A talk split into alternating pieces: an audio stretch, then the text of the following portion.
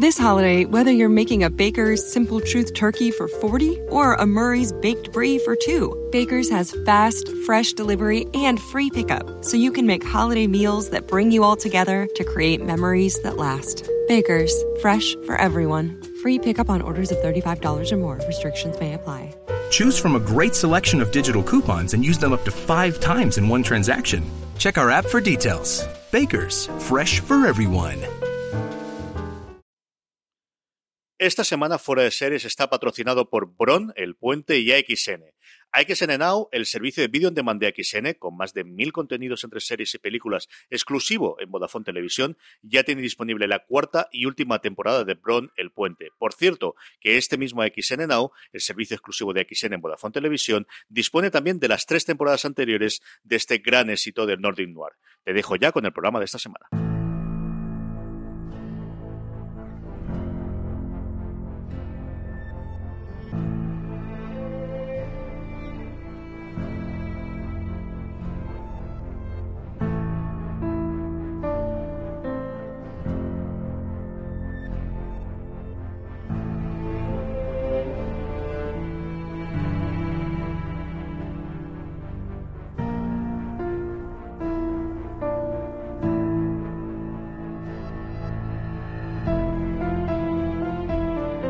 Bienvenidos a Expresa Westworld con destino el episodio número 10 de la segunda temporada, el último. Esperemos tener una divertida travesía como siempre, aunque, como digo, sea la última en esta temporada. Para ello cuento como siempre con mi querida amiga eh, y compañera y ayudante de tracción. Muy bien. Sí, siempre tengo que hacer la pausa para pensarlo, ¿eh? porque si no, no me sale. María Santonja. Hola, ¿qué tal? Bien, bien. Última, último episodio. Menos mal, porque yo no puedo ya consumir más neuronas que con No. esta serie, este ritmo. Yo las perdí todas allá por el episodio 7. por ahí, Madre mía, madre mía. Bueno, yo soy el maquinista Richie Fintano, conductor de este programa. Y como digo, vamos a tratar el último episodio de esta segunda temporada de la serie Westworld, titulado The Passenger. Vamos a intentar ser breves, pero avisamos ya de que posiblemente este episodio dure un poco más de lo habitual porque es imposible. Hemos intentado cuadrar tiempos y no hay manera de analizar todo lo que ha pasado en estos 90 minutos de episodio porque eh, también en este final de temporada, igual que pasó en el anterior, hemos tenido un episodio más largo de lo habitual con 90 minutos y claro, mm, no se puede resumir más. No, No se puede resumir más. imposible. Como decía, episodio titulado The Passenger, este último episodio de temporada, eh, emitido el 24 de junio, la noche de San Juan. El passenger que es el pasajero o un cantante que a mí me gusta mucho, passenger. Pero creo que se refieren al pasajero. Que, que creo, creo que No sé. viene más en referencia a lo primero. que Hombre, tenía títulos muy artísticos esta temporada, ¿no? Les de Corchers y todo eso, pues. Emitida en España por la cadena HBO España, como siempre. Eh, esto no sé por qué lo digo, porque es como no va a cambiar de un episodio a otro, en realidad. Hay que ser Pero formales, bueno, Richie. hay que ser canónicos. Episodio dirigido por Frederick Toy. eh, Este hecho, Perdidos, por ejemplo, entre mm, otras cosas. y Juego de Tronos. Person of Interest, un montón de cosas. Y puntuación actual de 9,1, la más alta de la temporada hasta ahora. Yo no sé si la gente que lo vota ya lo hace por, por ya. Porque ha dicho, es muy complicado, no entiendo nada, tiene que ser que bueno. bueno a la fuerza. ¿No? Claro. Porque a mí no, o sea, me ha gustado, ha habido cosas que se han desvelado que me han gustado, pero sí que me he quedado un poco insatisfecha con algunas resoluciones, con cosas que me parece que no han que no han explicado de las que se habían sembrado durante la temporada o al menos no suficientemente bien desde mi punto de vista, como es por ejemplo el tema del juego de William. Me parece que es como un leitmotiv que está todo el rato de la temporada y que luego se queda un poco en la nada. Y algunas cositas tramposillas eh, por sacarle el pegas, ¿no? Que, que me ha gustado el episodio, pero por ejemplo el hecho de que encontráramos a Teddy en esa en ese lago cuando realmente Teddy muere mm, un poco a cierta distancia. Que sí, que me puedes decir que el lago es muy grande y que la inundación lo coge, pero vemos Justo que pues ya me he adelantado porque te contesto a ello eh, que Dolores va desde esa cabaña a caballo hasta donde encuentra a William y después van a caballo los dos juntos a la forja. O sea que, mm, bueno, que No sí. gusta andar. Joder, de los que cogen el coche para ir a comprar. Cogen el caballo para ir ahí al lado, no Claro. sé. Que sí, que se No, puede justificar, pero me parece un poco tramposo que me pongas tanto énfasis en Teddy muerto cuando al final casi que que Teddy esté ahí es circunstancial. Me parece un poco engañoso. Entonces, bueno, aún así creo que es una serie que ha sido muy disfrutable durante el camino y también te digo que si yo no hubiera estado haciendo este podcast y escribiendo los artículos para fuera de series, no me hubiera enterado de la mitad, porque al final el tener que estar eh, preparando los guiones y preparándolo para comentarlo te hace analizarlo más. Pero, jolín, es muy exigente. ¿A ti qué te ha parecido? Harías un poco a los Richie Cintanos. que no te enteras de una mierda. Puede ser, puede ser. Ahora iremos analizando un poco todos estos detallitos o partes de- del episodio que estabas comentando, iremos analizándolos poco a poco.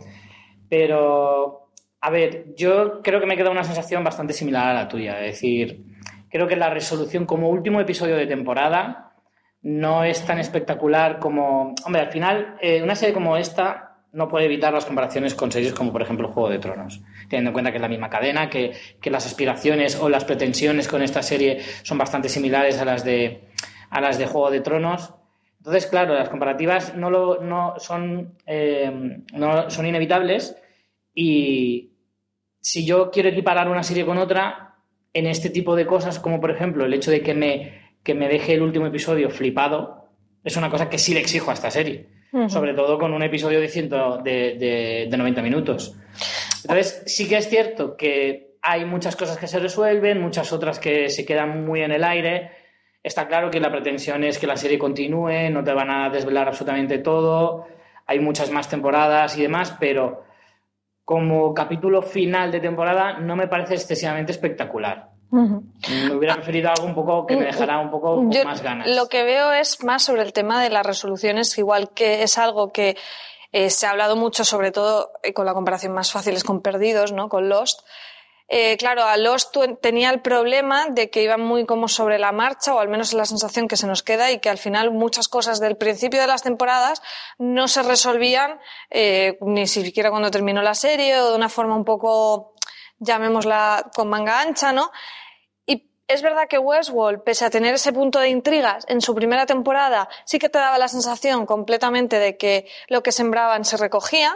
En esta segunda temporada podríamos decir que a un 80 o 90%, pero el hecho de empezar a ver indicios de ese tipo de cositas, de cositas que me pones para jugar conmigo, o que luego al final no son lo que parecen, o que te la suelto y te hago mucho hincapié para luego al final mm, no explicarte bien de qué iba, eh, para mí empieza a, lo mejor a pecar de lo que pecaba Perdidos, pese a ser Perdidos una serie maravillosa y yo creo que a reivindicar porque al final también hay que disfrutar del camino, ¿no? Y Perdidos es una serie que disfrutamos muchísimo, pero... mm. Y luego, cuando estas cosas que se resuelven te dan un poco la sensación de no era tan complicado, sino que me lo has hecho enrevesado, Mm, eh, no me gusta tanto. Ya. Sí, Pero bueno. Esa es una sensación también que se te queda, que es cierta, de decir, una cosa es que me quieras contar o explicar un concepto muy complejo y que por eso a mí me cueste entenderlo o que piense que es muy enrevesado por la complejidad que, que atañe, pero otra cosa es que lo que me estés contando sea muy simple, lo que pasa es que le has dado tantísimas vueltas que parece muy difícil, pero en realidad no lo es. Sí, sí, sí, te- lo, lo entiendo porque a mí también hay algunas cosas que se han resuelto de forma tan tonta, tonta entre un poco entre comillas, que dices, tío, joder, pues no era tan complicado en realidad. Eh, yo sí que le veo un pequeño defecto a, a esta serie, bueno, pequeño según cómo lo mires, pero sí que le veo un defecto en comparación a otras series de, pueda ser del estilo como Juego de Tronos o Perdidos, como estamos hablando, y es que tú desde el comienzo de Perdidos sabes cuál es el objetivo de sus protagonistas, salir de la isla, ¿vale? Ese es su objetivo, y lo tienes desde el minuto uno. En Juego de Tronos sabes que es llegar al trono, de algunos personajes, no de todos, pero que los principales eh, es llegar al trono o luchar contra los caminantes, y lo sabes desde el minuto uno. En Westworld no está claro a día de hoy, y estamos al final de la segunda temporada, qué objetivo tiene cada uno. Y además Bueno. es que son objetivos muy dispares, no hay un único objetivo como principal trama. O sea, creo que no hay una trama, no, no hay como una intrahistoria entre todas, como que puede que la haya, pero que todavía no la sepamos. Sí, yo creo que se va construyendo más poco a poco y en el final de esta temporada Sí, tenemos el- la supervivencia de la especie. Sí, pero de los androides, pero- No, pero creo que no está tan palpable, no, está tan presente De hecho, constantemente. ahora en el final sí que vemos que Dolores claramente quiere que su especie sobreviva a base de destruir a la humanidad, ya lo ha dicho explícitamente, pero sí que es verdad que al principio quedaba un poco confuso con todo eso de que, por ejemplo, se cargaba androides por el camino también. Entonces era un poco difícil de entender. Pero sí, estoy, estoy de acuerdo contigo. Me gusta también que menciones a Perdidos no solo para comparar con las cosas malas que tenía, sino con las cosas buenas que tenía Perdidos y a lo mejor Westworld mmm, todavía le falta por pulir. Pero yo te decía esto porque a veces se pierde un poquito el objetivo. Y es que creo que el objetivo de una serie tiene, mm, para mí siempre ha sido algo como súper importante. Saber hacia dónde van los personajes o qué quieren o qué buscan o por qué están en la serie. Simplemente el saber qué objetivo tú tienes en la serie, aunque seas un personaje muy pequeñito o muy secundario.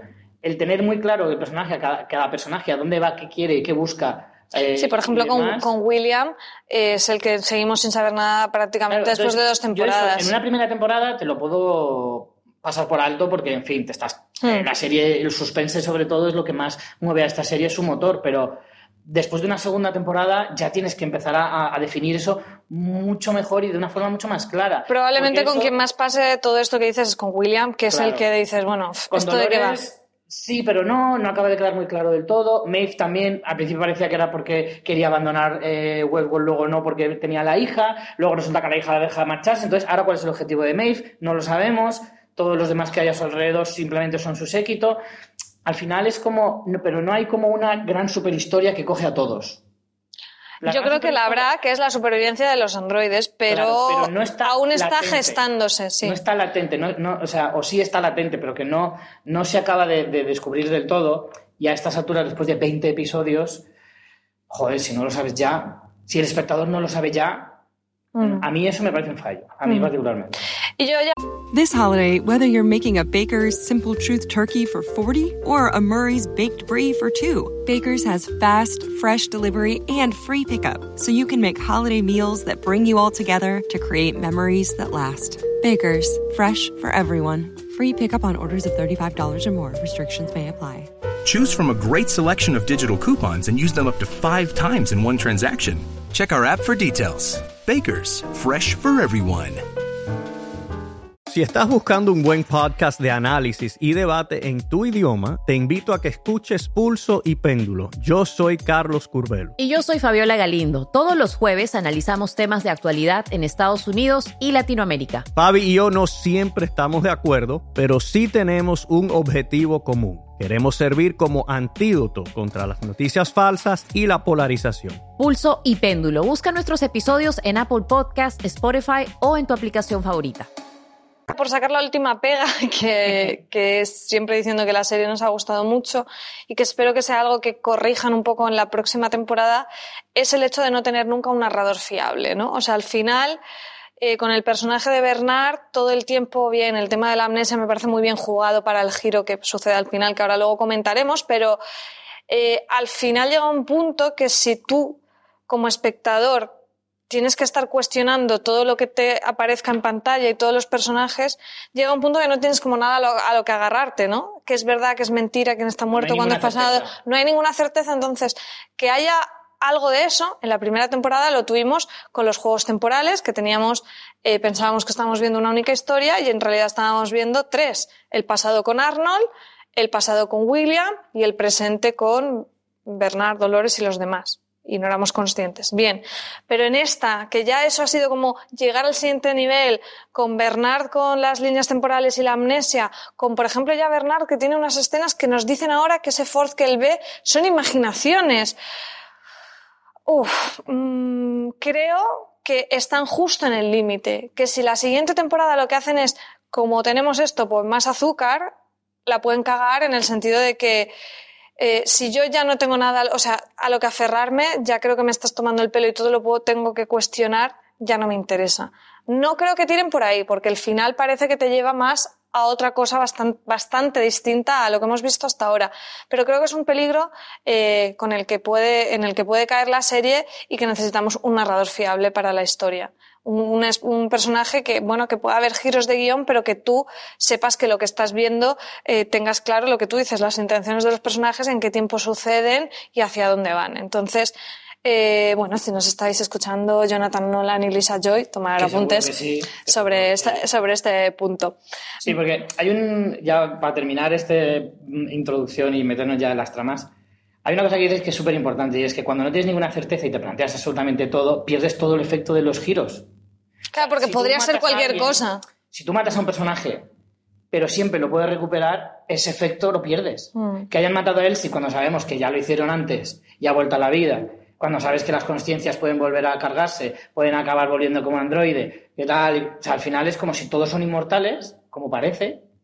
Al final, ninguna muerte es válida, ninguna muerte es de- definitiva. Por lo tanto, siempre puede volver. Por lo tanto, ningún giro que se basa en una muerte, que generalmente son los, los más impactantes, pierden todo su efecto, pierden toda su fuerza. A ver, a mí me parece que tiene cierto sentido porque uno de los temas principales de la serie es la inmortalidad, entonces es que la, te- la serie te habla de eso, pero sí que es verdad que, por ejemplo, juega mucho a la ambigüedad, ¿no? Porque, por ejemplo, tenemos la cuna que se ha destruido, entonces las, las copias de seguridad de los androides se han destruido, pero no, Pero no todas, pero sí, pero no. Claro. Siempre se deja un resquicio, ¿no?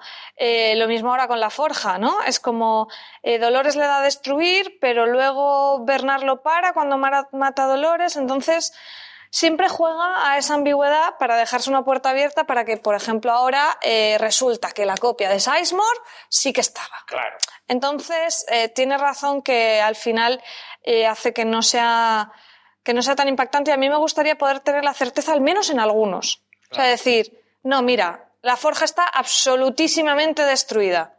Por tanto, un humano que muera es un humano que, que muere y punto. Definitivamente, sí. Que a lo mejor, por ejemplo, pues con los androides jugamos a que no sabes si los pueden reparar o no, o hay copia en la cuna porque quedan unas pocas, o bueno, me parece interesante porque es parte de- del- del espectáculo que nos están contando, pero, pero que sean todas, que en todas pueda pasar todo, pues estoy contigo con que al final lo que hace es que pues ninguna muerte te impacte porque, bueno, tampoco es eso, porque a mí sí me han impactado, pero, pero que siempre te quedes como, mm, Sí que impacta, pero no es igual. no es lo mismo, porque si al final siempre tienes la opción de regresar al personaje, es como, entonces pierde mucho efecto. Luego podemos hablar un poco de quiénes creemos que volverán y quiénes creemos Sí. que no volverán, Sí, sí. eh, para ya hacer teorías para la próxima temporada directamente, Ah, porque... bueno, pues Pues, vamos, sí. vamos con las tramas. Empezamos. Hemos intentado ordenar esto. Porque es complicado, porque sabéis que hay muchas tramas, muchos tiempos. Lo hemos intentado agrupar eh, por temática y algunas cosas porque es más fácil el comentario así, van cronológicamente, ¿vale? Pero empezamos, eh, si te parece, con la meseta, donde tenemos a ese cirujano sádico cabrón, porque es que no tiene otro nombre, que va a, a liquidar a Maeve, no sin antes desactivarle el tema del dolor, que ya es mala leche también eso. Sí, que es absolutamente innecesario. También demuestra, es como la forma de decir, vale, yo voy a morir en este episodio, voy a comportarme como un, como un desgraciado y entonces ya seguro, seguro que, que me matan. Es para que luego cuando veas que le van a matar de una manera muy desagradable no te dé ninguna lástima. Ninguna. Bueno, entonces, simultáneamente... Parecía nuevo. O sea, parecía que uno en prácticas o algo, porque era como, vamos a ver, si sabes que tiene poderes eh, por wifi y tiene todo eso lleno de cadáveres, lo normal es que se levanten y... Otra, otra cosa que, por cierto, no me ha gustado mucho y es que al final la resolución de Maeve, tenemos a Maeve allí, tres episodios, muerta del asco, que es como, ¡ay! Ya no sabemos qué más contar de ella, pues que esté tres episodios así para luego al final hacer lo que estaba clarísimo que iba a pasar. Claro. Porque si me dices que es que necesita que la salven efectivamente porque la han desconectado, pues bueno, pues ha estado el tiempo que ha llegado los otros, que por cierto, Héctor y compañía, la gran elipsis, o sea, se quedaron allí, de repente No, aquí aparecen. Se ve, se ve que perdieron los caballos y tuvieron que ir andando. Porque no es normal se, tanto. se les perdió el bonobús. Entonces, al final, si me dices que necesita la ayuda, entiendo eso, pero al final, para que le funcionen igualmente los poderes, Claro. ¿no podían haber pasado eso hace tres episodios? Sí que es cierto que a mí enseguida se me pasó el cabreo cuando vi esa escena de los Sanfermines a la, a la Westworld, maravilloso. Muy chulo, muy Maravilloso. chulo. Me gustó muchísimo esa escena. Eh, lo que decíamos, o sea, al final se acaba salvando ella misma, cosa que era bastante previsible. Eh, y claro, cuando llegan Héctor, de los que no sabíamos nada desde hacía un montón, llega el, el- el comando Maeve, se encuentran con los toracos ahí yendo a los Sanfermín total a cargarse a la peña en cámara lenta, con los eh, toros a medio hacer. fantástica. O sea, visualmente era espectacular. Por lo tanto, Ya- el cabreo con Maeve se te pasa rápido. Es Jedi total. Con la capa esa, además. Joder, Madre mía. Sí, sí, sí. Bueno, luego se van cabalgando en busca de la hija de Maeve, la misión principal, eh, y vemos Eh, que... A mí la- la- estaba deseando que mataran a la niña, que se fuera al Edén o que se fuera a hacer un Erasmus, me da igual. Pero a la niña ya quítamela de en medio, porque es que era una trama que ya me, ag- me agotaba muchísimo. ¿eh? No, está bien cerrada. Esta trama sí que a mí Por me ha gustado que la hayan cerrado, Por porque además me parece muy inteligente porque al acabar la niña en el Edén, la niña tiene esa paz, Maeve se queda tranquila en el sentido de que su hija es libre, aunque no la tenga a su lado, pero sabe que es libre, que la ha salvado. Y no la ha salvado y se une a su grupo, que sería un rollazo tener a la niña allí Oh, detrás. Entonces me parece que lo han resuelto muy bien en ese sentido. Eh, bueno, ellos van hacia allá, el equipo de Delos eh, les persigue, les intentan atacar y entonces tenemos una escena para llorar en la que Héctor se propone como buen eh, caballero salvador de Maeve para distraer a los de Delos y que ellos puedan huir. Pero Ya entonces... Es como la tercera o cuarta vez que intenta sacrificarse por ahí y no le dejan. Es verdad, en Es realidad. todo el rato en plan, déjame que en mi momentazo de, de novio guay y tal, y siempre aparece otro y dice, no, no, déjame, ya lo hago yo. y Héctor con cara de, pero vamos a ver, ¿para qué voy vestido yo de super guay? ¿Para que me maten por una mujer? Joder, no- es que te- es, es mi rollo. Y siempre aparece alguien y le dice, no, no, coge un caballo y vete por ahí. Y bueno, y tenemos a que Sizemore por fin en una, en una muerte épica y preciosa. eh, no es Héctor el que dice su famoso discurso del final del, del ataque al saloon de la primera temporada, sino que Sizemore, que al fin y al cabo lo escribió él, eh, dice ese gran discurso y lo acribillan. Y yo sé que sería una trampa de guion horrible, pero me da igual, yo quiero que vuelva y que lo salven porque me encanta este personaje, lo adoro y lo adoro más aún con esta preciosísima escena de sacrificio con Maeve que le da una pena terrible cuando se va y ve que Sizemore se sacrifica, ¿no? Esa, esa amistad tan bonita que al final se ha forjado entre ellos. Yo es que mira, mira, mira, mira, con. Aquí vamos a tener que utilizar un maravilloso ejercicio de hipocresía absoluta, ¿vale? Para decir que todo esto que criticamos a la serie de cuando alguien muere nunca es fiable y tal, pues con Sizemore que se cumpla, ¿vale? Porque no queremos que muera, que vuelva, por favor. Así que efectivamente, lo que acabamos de criticar, por favor, hacedlo. ¿Qué te parece? Lisa y Jonathan, nos mandaremos comentarios contradictorios, tranquilos. Exacto. Bueno, vamos a dejar estos personajes en pausa para retomarlos en la batalla y nos vamos a la forja, pero para que quede claro, en el pasado, diremos pasado y futuro, aunque no es, bueno, pasado y presente, aunque no es exactamente pasado y presente, sería más línea temporal anterior y después. Entonces, bueno, para aclararnos, nos vamos a, a la forja, pero en su trama más atrás en el tiempo. Eh, primero vemos unas escenas así que te van colando de mm, Dolores probando a Bernard en la cuna, que sabes que son esas escenas recurrentes que ya hemos visto.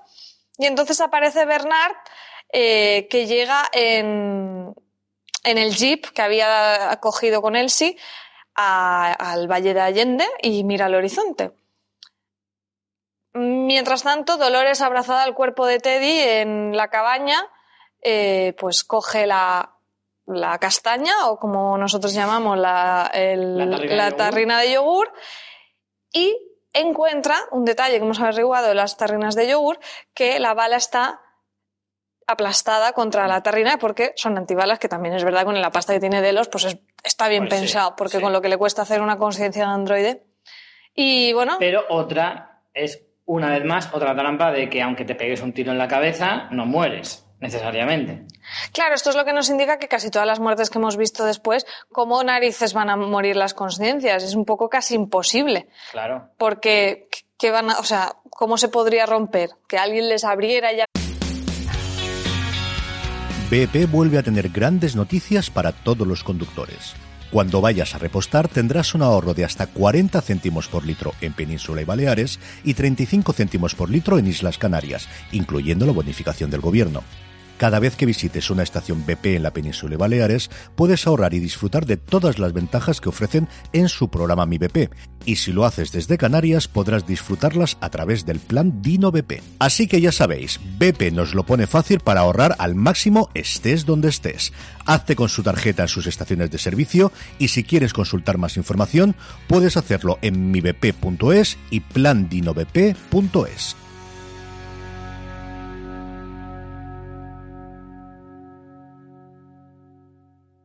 This holiday, whether you're making a Baker's Simple Truth turkey for 40 or a Murray's Baked Brie for 2, Baker's has fast, fresh delivery and free pickup, so you can make holiday meals that bring you all together to create memories that last. Baker's, fresh for everyone. Free pickup on orders of $35 or more. Restrictions may apply. Choose from a great selection of digital coupons and use them up to five times in one transaction. Check our app for details. Bakers, fresh for everyone. Abriera la castaña con el, no sé, el, Con el bo- claro, no, no sé exactamente cómo tendrían que hacerlo. Sí, al final, es lo que decimos, al final es que destruir a un androide es casi imposible Sí. si lo miras desde ese punto de vista. O sea, por mucho que tú le hagas, aunque lo quemes, tampoco se va... Y las perlas también se ven resistentes, ¿eh? Sí, sí. que no, no se ha visto, pero también se ven resistentes. En cualquier caso, ella coge, eh, por un lado, la bala chafada y por otro lado, la perla de Teddy. Y, y nada, pues eh, se deja Teddy ahí, con lo que ya hemos dicho que es un poquito una trampa de guion por el tema del lago que ya hemos comentado. Ujú. Y luego se encuentra directamente con William, con el hombre de negro, que está por ahí hurgándose en el brazo donde no debe.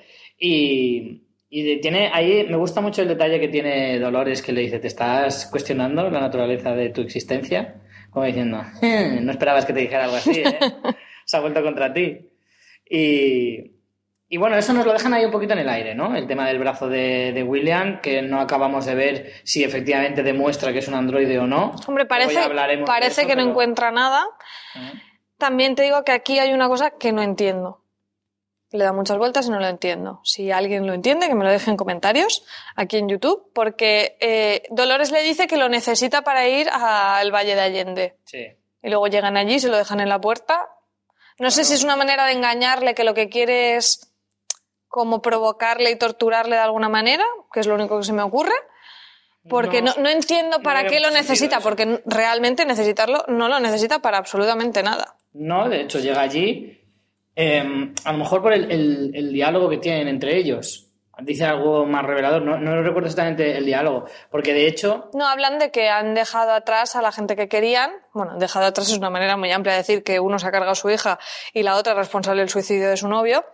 Dejado atrás. eh, bueno, es un eufemismo. Sí, desde luego. Y poco más. No, pero digo, Entonces, me refiero a que el, el truquito de la bala, de la bala eh, estropeada para que eh, el, el revólver explotara cuando le disparara, eh, que también tiene un poco de truco, ¿no? Porque es como... O sea, no entendí yo muy bien todo ¿cómo aquello. entra esa bala en el ¿Cómo entra esa revólver? bala? Y además, primero dispara como cuatro veces, dispara balas normales, y luego cuando recarga, dispara la bala equivocada, o sea, la bala mala. Y es cuando le explota la, la pistola, porque primero le dispara como cuatro veces y le da, y, y, eh, eh, Dolores va en modo No, Terminator. no recuerdo que la recarguen, la verdad. Pero sí, bueno. yo creo que sí la recarga, pero bueno, aunque no la recargara, es la quinta bala por lo menos que dispara, y es la que, aparte que no cabe en el cargador si estaba aplastada. Licencias Bueno, que se sí, dan. supongo.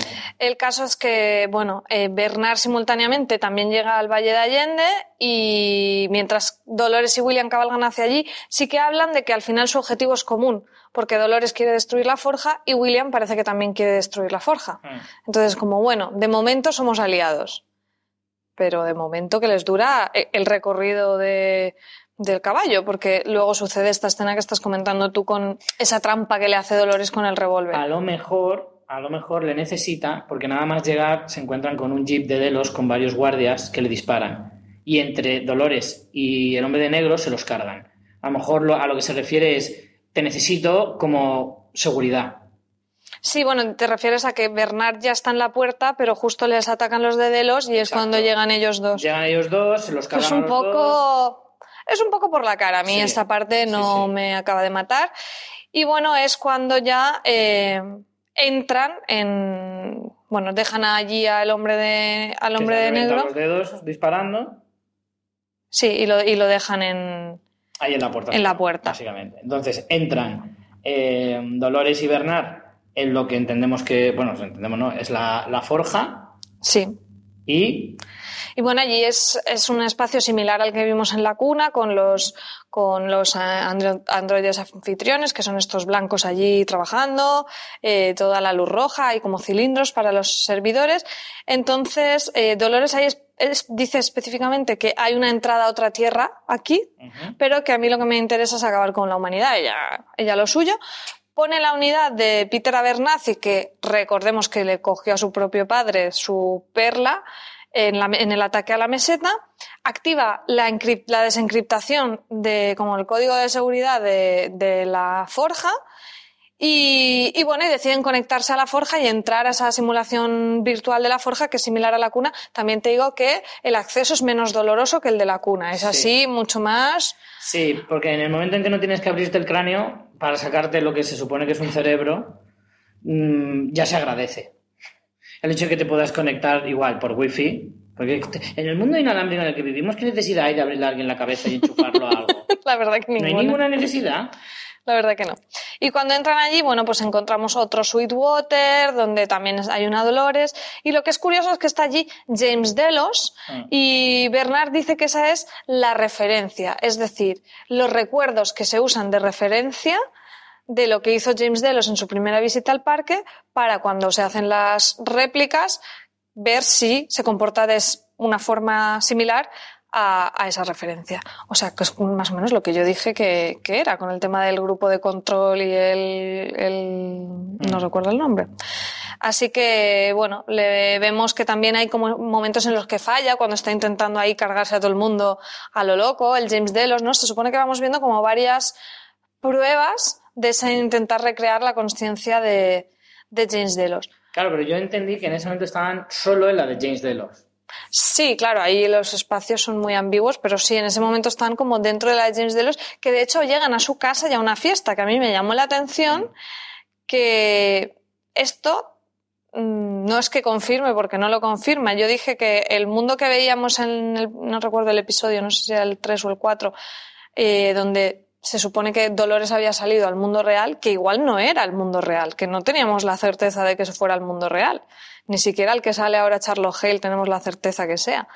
Y me llama la atención que justo lo que hemos visto del mundo real sea la casa de James Delos, que aquí la vemos dentro de, este, de estos recuerdos. Es que ahí se puede jugar todavía mucho. Ya digo, no lo confirma, pero mm, la casualidad. Ya, ya, ya. Bueno, en cualquier caso, eh, van a la casa ficticia, o digamos dentro de esta realidad paralela eh, de, bueno, no realidad, sino la conciencia o las pruebas de conciencia de Delos, eh, de James Delos, y nos encontramos en la casa y nos encontramos a Logan. Aquí sí que a mí me dio un pantalla azul. Ahí de repente dije, hostia, aquí ha habido eh, error 404 not found, porque no- ¿qué, qué ha pasado aquí? ¿Qué ha pasado aquí? ¿Qué hace este hombre aquí? Y al final nos explican que es como una especie de eh, guía de este, es- esta fragua, de esta realidad virtual donde eh, se supone que están alojadas las conciencias de, los humanos. Pero no es Logan. No es Logan. Que quede claro. No Por- es por Logan, ni la conciencia de Logan, ni nada. Solo le han cogido porque es guapetón y, y Queda muy bien de guía. queda muy bien en pantalla. Nada más. Sí, un inciso, tú dices fragua porque lo has visto en versión doblada, yo digo forja porque es en la subtitulada, porque si la serie ya no es compleja de por sí, encima usan términos diferentes según el doblaje, según el subtitulado, igual que está el Valle de Allende y el Valle de Más Allá. Por eso recomiendo y hago spam de un artículo que he hecho sobre los conceptos básicos para entender la segunda temporada de Westworld que podéis eh, leer junto con otros artículos de análisis de Westworld en fuera de series. Eh, sí, efectivamente, no es Logan, es una encarnación corpórea del sistema de, pues vamos a coger, como dices, a este chico que es muy guapo y ya está, porque a Logan, después de su super excursión a caballo, que se lo pasó tan bien en su primera visita a Westworld, Moreno. ya no volvió al parque. Y esa visita primera fue antes de desarrollar todo el proyecto secreto, por tanto, nunca llegaron a copiarle la cabeza a, a Logan y no, no hay una copia de su conciencia. Eh, entonces, pues lo han usado porque sí, para paliar un poco más. paliar un poco más. Pero Aquí me surgen varias dudas. Una es que entonces entendemos que esta eh, que Logan representa como una especie de conciencia virtual Sí, un que analiza, claro, un HAL como el de, como el de 2001, Sí. eh, que analiza, porque él habla de que hacen estudios, de que prueban, de que se les ocurrieron varias ideas, Hmm. y todo eso es artificial. Todo es una especie de mente eh, de, de inteligencia artificial que crea Ford. Sí, es un programa que se dedica a analizar las conciencias humanas. Matrix. Es un Matrix, sí. Es un Matrix, para que nos entendamos. Él eh, lo que dice es que a base de analizar las conciencias descubre como el código de los humanos, que es bastante sencillo, y una de las cosas importantes es que descubre que al final no parece que no tienen ese libre albedrío que se les presupone, que de hecho es muy interesante porque hablamos eh, de los androides que aspiran a tener libre albedrío porque en realidad están programados para funcionar de una manera y tener bucles narrativos. Y ahora resulta que según las investigaciones de la Forja, los humanos tampoco tienen libre albedrío porque tienen como una especie de destino y es que eh, aunque se repita mil veces su, su historia y su vida, siempre acaban llegando como a unos momentos fundamentales de su vida de los que no pueden escapar, como si dijéramos, como un destino. Y nos pone el ejemplo de James Delos con el momento en el que su hijo le pide ayuda para como encauzar su vida y él se la niega. Y que es la última vez que habla James Delos con Logan Delos y seis meses después muere por sobredosis. Entonces, lo que explica el sistema, llamémosle sistema en vez de Logan para no liarnos, es que aunque hayan replicado la conciencia de James Delos para como repetir su vida una y otra vez, siempre acaba llegando a ese momento vital. Lo cual te hace cuestionarte que exista libre albedrío, porque es como estás predestinado a, a caer en eso una y otra vez, una y otra vez y una y otra vez. Eso es muy interesante porque hay muchas teorías y, por ejemplo, hay muchas películas y series que hablan de eso. Cuando, por ejemplo, hablamos de viajes en el tiempo, hay muchas teorías que dicen que aunque tú cambiaras algo en el tiempo, Sí, como que se, re- sucediendo se igual. reconduciría para acabar Exacto, igual. Exacto. Aunque tú pudieras viajar en el tiempo y cambiar algo, eh, la vida al This holiday, whether you're making a Baker's Simple Truth turkey for 40 or a Murray's Baked Brie for 2, Baker's has fast, fresh delivery and free pickup, so you can make holiday meals that bring you all together to create memories that last. Baker's, fresh for everyone. Free pickup on orders of $35 or more. Restrictions may apply. Choose from a great selection of digital coupons and use them up to five times in one transaction. Check our app for details. Bakers, fresh for everyone. final acabaría el propio tiempo, por así decirlo, la dimensión del tiempo, acaba por hacer que todo concluya de la misma manera, por esa especie de, de- de pensamiento de que existe un destino, de que eh, las historias ya están escritas y que solo tienen que suceder.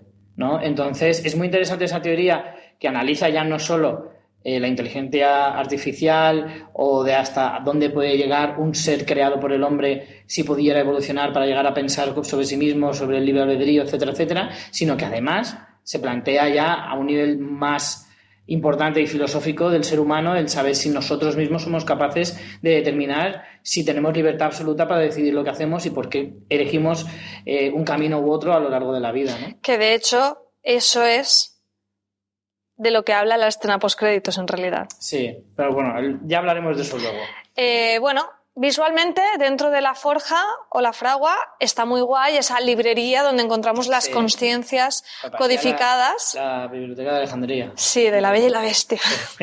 y vemos además que en el fotograma en el que aparecen hay varios, se ven, se leen varios nombres, se lee Charlotte Hale, se lee Strand. Strand y alguno más. Sí. Y bueno, si entráis en Reddit veréis cosas muy frikis sobre la biblioteca. Pero básicamente es como un acceso a la información, a conocer un poco más de la conciencia humana eh, que tienen tanto Bernard como Dolores. Entonces a Bernard, mm, perdón, a Dolores parece que es como que con poco que ve ella ya ha perdido su fe en la humanidad. Es como si es que esta gente es purria. O sea, me da igual, me los voy a cargar a todos, la humanidad no me interesa. Y, al final eh, tenemos ese otro giro que es el que nos abre la puerta, ¿no? Que es el otro gran giro que sucede en la forja. Que es el, eh, la apertura de esa puerta de la que tanto se ha hablado durante varios puntos de la temporada y que necesitaba la llave que era la conciencia, digamos, bueno, la conciencia, la unidad de control de Peter Abernathy, que es lo que abre esa puerta al Edén virtual.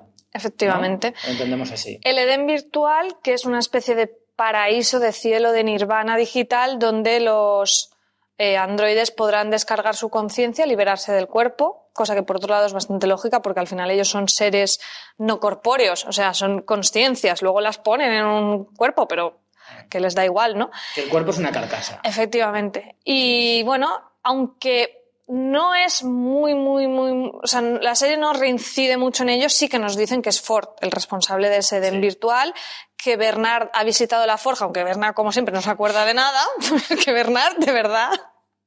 A mí me encanta porque Bernard siempre tiene cara como de decir, yo he llegado hoy y me he encontrado todo esto. Es que, mira, leí un artículo en Reddit de teorías para la tercera temporada y ponía varias cosas, en plan, pasará esto, pasará esto, pasará esto, y una era, Bernard se limpiará las gafas desconcertado. es que es verdad.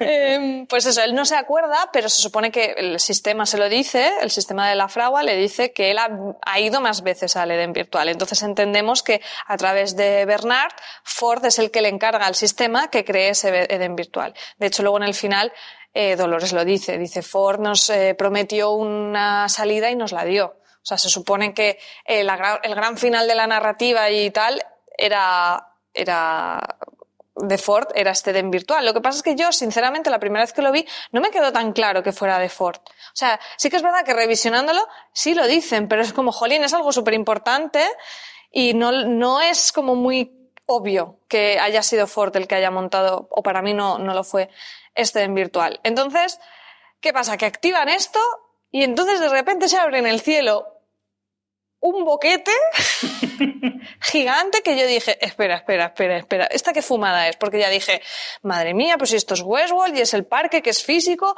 ¿cómo puede estar pasando eso? Yo ya me estaba, me estaba rayando un montón hasta que aparecen justo el grupo de Maeve con Félix y Silvestre, que son humanos, y dicen, puerta que puerta.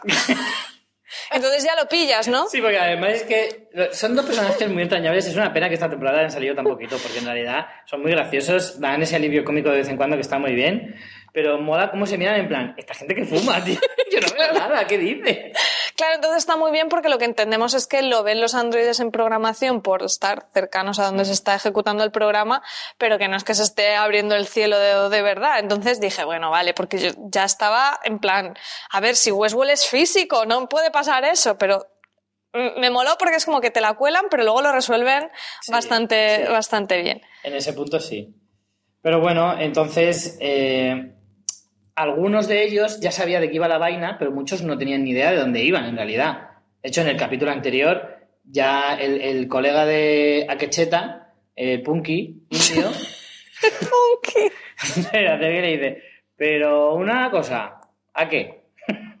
¿A dónde mierda nos estás llevando? Porque esto no, no, pare- no está nada claro. Y el otro se lo lía, pero tampoco sabía muy, muy bien dónde iba. Claro, es como, hablo metafórico porque en realidad no tengo ni idea, no porque me mole el rollo.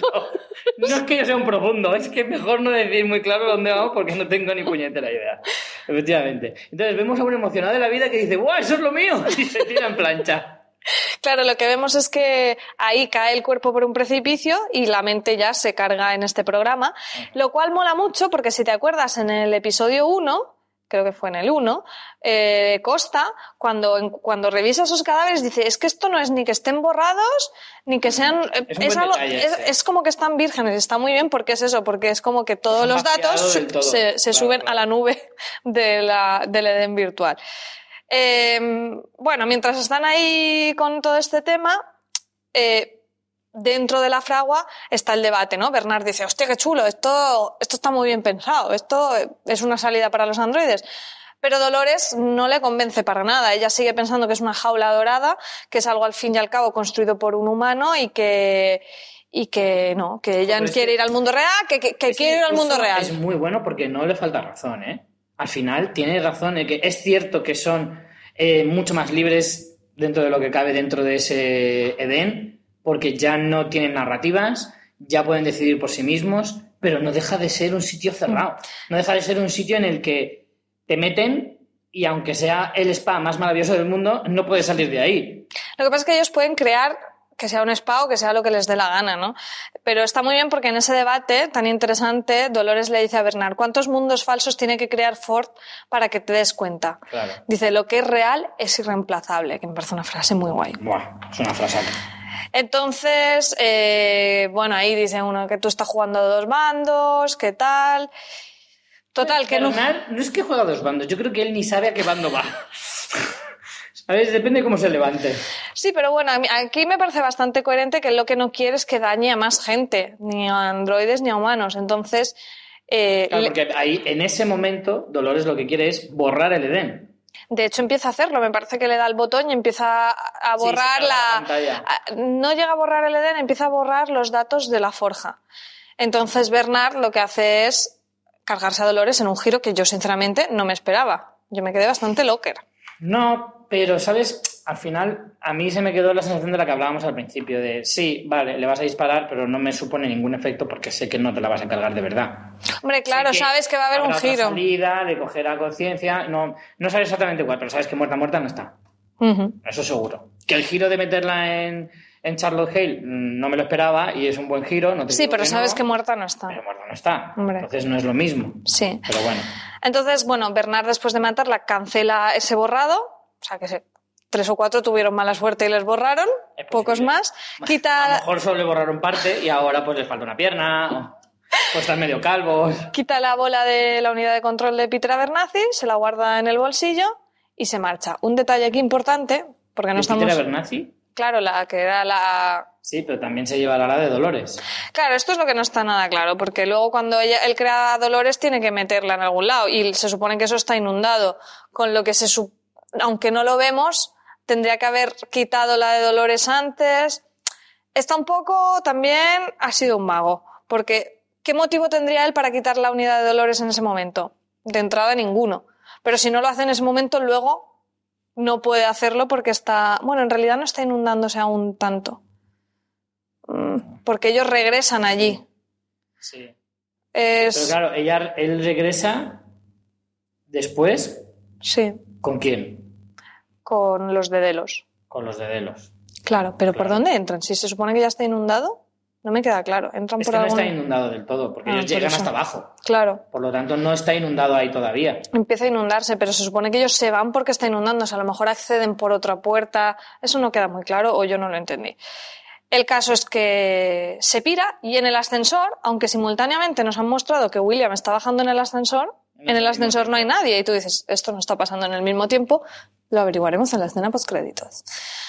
Mientras tanto fuera, pues eh, se lía. Fuera se lía porque llega, lleva, llega la gente de Delos. Saltamos a otro punto geográfico, incluso, que es, eh, estamos en el, en el Valle de Allende. Bueno, estamos como si dijéramos en el mismo momento, mientras están Dolores y Bernarda abajo, en la superficie tenemos la batalla, o sea, abajo están abriendo la puerta y arriba en la puerta está liándose parda. Sí. Es el mismo tiempo, diferente altura, porque es, es el mismo sitio, más o Sí, menos, sí, la misma ubicación.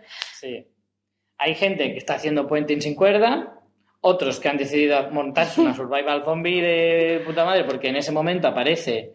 eh, bueno, ya han llegado el grupo de Maeve y demás. Maeve está como loca por encontrar a su hija para mm, cerciorarse de que se salva y que está viva.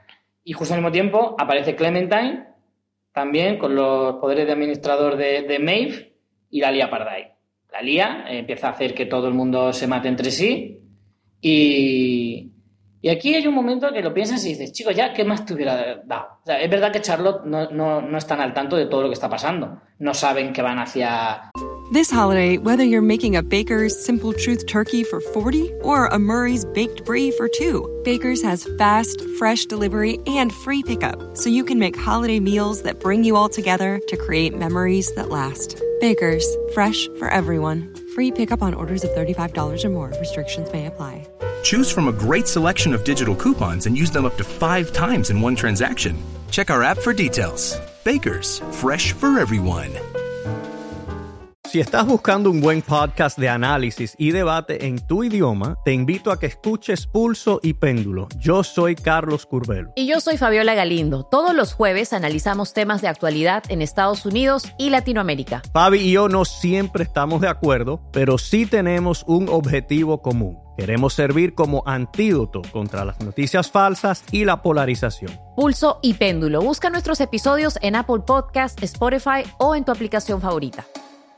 Hacia ese Edén virtual, no saben que se están autoinmolando, por así decirlo, ¿no? Porque en realidad eh, se destruyen, en el mundo físico se destruyen definitivamente. Entonces, perfectamente, si lo piensas, dices, chico, déjales, se van a ir, vas a tener unos cuerpos vacíos que incluso los puedes utilizar otra vez si quieres y esta gente se va libre y aquí todos están amigos. Sí, pero ellos no saben bien lo que está pasando. Y se matan todos entre Claro, sí. Te iba a decir, claro, no comentan nada de lo de la puerta, es que no la ven. Claro, ellos ni siquiera claro, la ni ven. siquiera la ven. También te digo que a lo mejor es una manera de guardarse androides para la siguiente temporada. Porque si no, de la otra manera, bueno, los cuerpos sí los tienen, los pueden llenar, pero no tienen conciencias de ninguno. No. Esos datos se borran. Bueno, es que recordemos que cruzan al Valle de Allende a Quecheta, Koana, que era su esposa, ¿eh? eh, la, hija de Maeve, La madre falsa La- de, de la, la- hija de Maeve. y luego Teddy, que luego Sí. lo veremos. Pero te di esa parte. Teddy esa Teddy parte. luego en- entra por otro puerto. Y luego en la batalla muere hasta el apuntador, porque al final, aunque vencen a Clementine, siguen ganando Delos y muere Héctor, muere Armistice, muere La la, señora Armistice. la versión de Armistice de Wall, que no me ha aprendido el nombre, Y Maeve.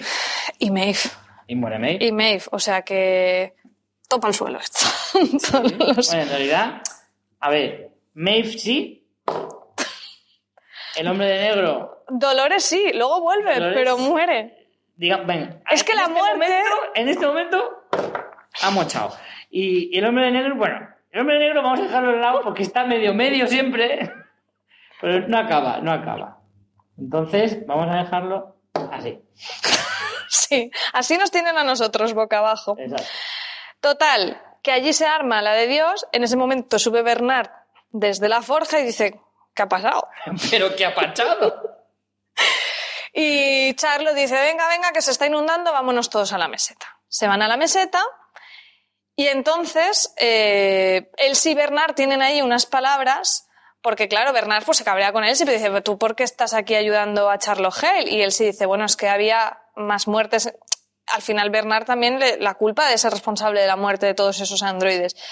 Y Elsie a su vez le dice, ya, pero tú tampoco eres una persona fiable porque tienes código corrupto de Ford y no sabemos mm, qué va a pasar. Total, que se enfadan. También es que va dando tumbo constantemente. Cualquiera, cualquiera se fía de ti, como para dejarte al perro que me lo cuides. La verdad que no es fiable. Y eso es indiscutible. Que Sí, se lo dice. Mira, tío, que no eres fiable, que no me fío de ti. Vamos, no te dejo ni que me aparques el coche. Eres lo peor. Entonces, una pena porque esta será la última conversación que tienen, es un poco tensa. Y entonces Elsie se va un poco a hablar con Charlotte Hale en una conversación muy guay, porque, bueno, eh, al final Elsie le echa un poco en cara de proyecto secreto primero, supervivientes después. Y Charlotte Hale intenta como chantajearla. Un momento, un momento. Esto, pues Sí. si a alguien no le ha quedado claro, todo esto que estábamos relatando pasa antes de la mayor parte de las cosas que hemos visto durante la temporada. La mayor parte no, pero sí más o menos la mitad. Es decir, todo No. esto pasa antes de encontrar a Bernard en la playa. Sí. Antes de que Strand y el equipo de salvamento Sí. de los eh, huéspedes Sí, de, de una parte de Bernard, de toda la parte de Dolores no, toda la parte de Dolores es anterior. Todo lo que vemos de Dolores en el fuerte For, Claro, Hope, todo todo, lo que hemos visto de Dolores ocurre antes, de encontrar a Bernard en la playa. Sí. Eso durante toda la temporada. Y ahora lo que estamos viendo en este, en este episodio, lo que estamos, todo lo de Elsie, igual, es antes de encontrar a, a Bernard en la playa. Lo digo porque lo que vamos a ver en este episodio, en realidad, digamos que más o menos está en el medio de todo lo que se cuenta en la temporada. Estamos llegando como a la mitad, cronológicamente hablando. ¿Vale? Entonces, vamos a encontrarnos ahora con la muerte de Elsie, Sí, pero espera, la muerte de Elsie es en esta conversación porque parece que Hale la quiere chantajear, decir, porque Mm. Elsie dice, cuando se enteren de todo esto del proyecto secreto, se os va a caer el pelo. Y Hale es como, bueno, venga, pues te asciendo y aquí no pasa nada. Y él sí parece que le vaya a seguir el juego y decirle, venga, pues vale. Pero entonces Charlotte Hale le dice, "Mm, aquí hemos vigilado no solo a los huéspedes, sino también a los trabajadores. Me Ostras. gustaría que fueras de una flexibilidad moral que ahora necesito, pero sé que no eres así. Ostras, y entonces sí, la mata. ha desvelado que efectivamente también tiene la conciencia de él, sí. Al decir eso, es decir, también nos hemos estudiado a vosotros, lo que significa que también puede. Puertecitas abiertas ahí, aparte Pues eso lo entonces sabíamos. Y él sí pueden regresar. ¡Vamos Bien. ahí! Que sí. Lisa y Jonathan, aquí podéis hacer la trampa. Exacto. Entonces sí. se carga a Elsie y Bernard lo presencia todo. Y entonces es cuando Bernard dice, mira, yo, yo ya he defendido a la humanidad mucho, esto ya, por, ahí, por aquí no por aquí no paso. Por aquí no pasa. Si alguien tiene que matar a sí seré yo. que ya lo he hecho. que ya la he secuestrado. Y la ha abandonado en un mitad de tú y la vas a matar tú, la chiquilla esta. Entonces eso es como que le hace clic y él dice, madre mía, la he liado, Dolores tenía razón, tal. ¿Y qué se le ocurre? Ahora para aguantar a Dolores, de, de- hecho, tenía razón, Bernard, es que eres un cazurro. Ahora vamos a aguantarla a la otra. Entonces, ¿qué se le ocurre? Crear, a, bueno, busca ayuda en Ford. Esto lo vamos a pasar un poco por alto porque luego se nos dice que realmente Ford ya está borrado. Yo creo que Además ahí- es una trampa como innecesaria. Yo creo que con, con Anthony Hopkins negociaban decir un bono de tres o cuatro episodios. Y le faltaba el último, pues lo colamos aquí, suelta cuatro frases y, y ya está. Porque es como, es toda la trampa, toda la trampa de decir, no, yo me lo borré, luego además busca en la papelera, De papelera de reciclaje. reciclaje, a ver si encuentro los, los datos borrados de Ford. Y, Y no. y dice, pues no hay manera, además lo típico de, no, eh, y me cabré y me rompo la tablet. Que anda que no hemos hecho eso muchos. Y, y- y luego dice que no, que es que se lo ha inventado. Es que me lo imaginaba yo. Sí, es un poco por la cara. Un poquito trampa. La verdad. Total, que se le ocurre crear a un androide que descubriremos que es Charlotte Hale y meter allí a Dolores. Pero esto está montado de una manera que lo vas descubriendo en simultáneo con la escena en la que eh, la copia de Charlotte Hale con la consciencia de Dolores, al que ahora llamaremos Halores, Que quede que constancia que estoy muy en contra de este nombre. ¿De acuerdo? pero así se, entiende, se entiende mejor. Entonces, Halores aparece y se carga Por favor. a Charlotte Hale. Pero esto lo averiguamos a la vez eh, que está montado con escenas de el tiempo, llamémosle de más cercano al presente, en el que Bernard ya sigue que no se acuerda de nada, lo- donde está la unidad de Peter Abernathy, para aquí para allá, llega a la forja con Charlotte Hale, que no es Charlotte Hale, con Strand y no sé si con alguien más, con Costa, si es que se lo carga Te voy a todo. decir una cosa. Cuando veo que aparece el androide de Charlotte Hale y se carga la verdadera Charlotte Hale, yo en mi mente imaginaba un GIF de uno tomando apuntes y decir, ¡ah, la mierda! Y tirar el cuaderno en plan, "Ala, ya me ha jodido toda la temporada, ahora tengo que empezar otra vez desde el principio, porque ahora resulta que Dolores era esta, se llama Hailores y no sé qué. Y yo estaba ahí diciendo, se acabó, se acabó, voy a suspender el examen. Bueno, para eso están lo- los reviews. Entonces, eh, cruzamos es- esos dos tiempos, ¿no? Cuando sucede y cuando tiene consecuencias esa triquiñuela. ¿Qué es lo que ha pasado aquí? Si no lo habéis entendido, bueno, que Bernard hace esto, pero para que la suplantación funcione, decide hacerse un pifostio en la cabeza para que no puedan entrar en su cabeza y encontrar que ha hecho eso. Entonces, en el momento, esto sería que sucede eso y entonces aparece Bernard en la playa y es cuando lo encuentran, intentan averiguar todo y en ese momento, de hecho, la que le hace las entrevistas es Haylores. O sea, todo el rato están haciendo como la trampa para volver a la forja. Pero hay momentos durante la temporada en las que están a solas. O sea, eso habría que revisar otra vez la, temporada. Hay momentos en los que están Bernard y Haylores eh, juntos, solos, y no hay nadie más.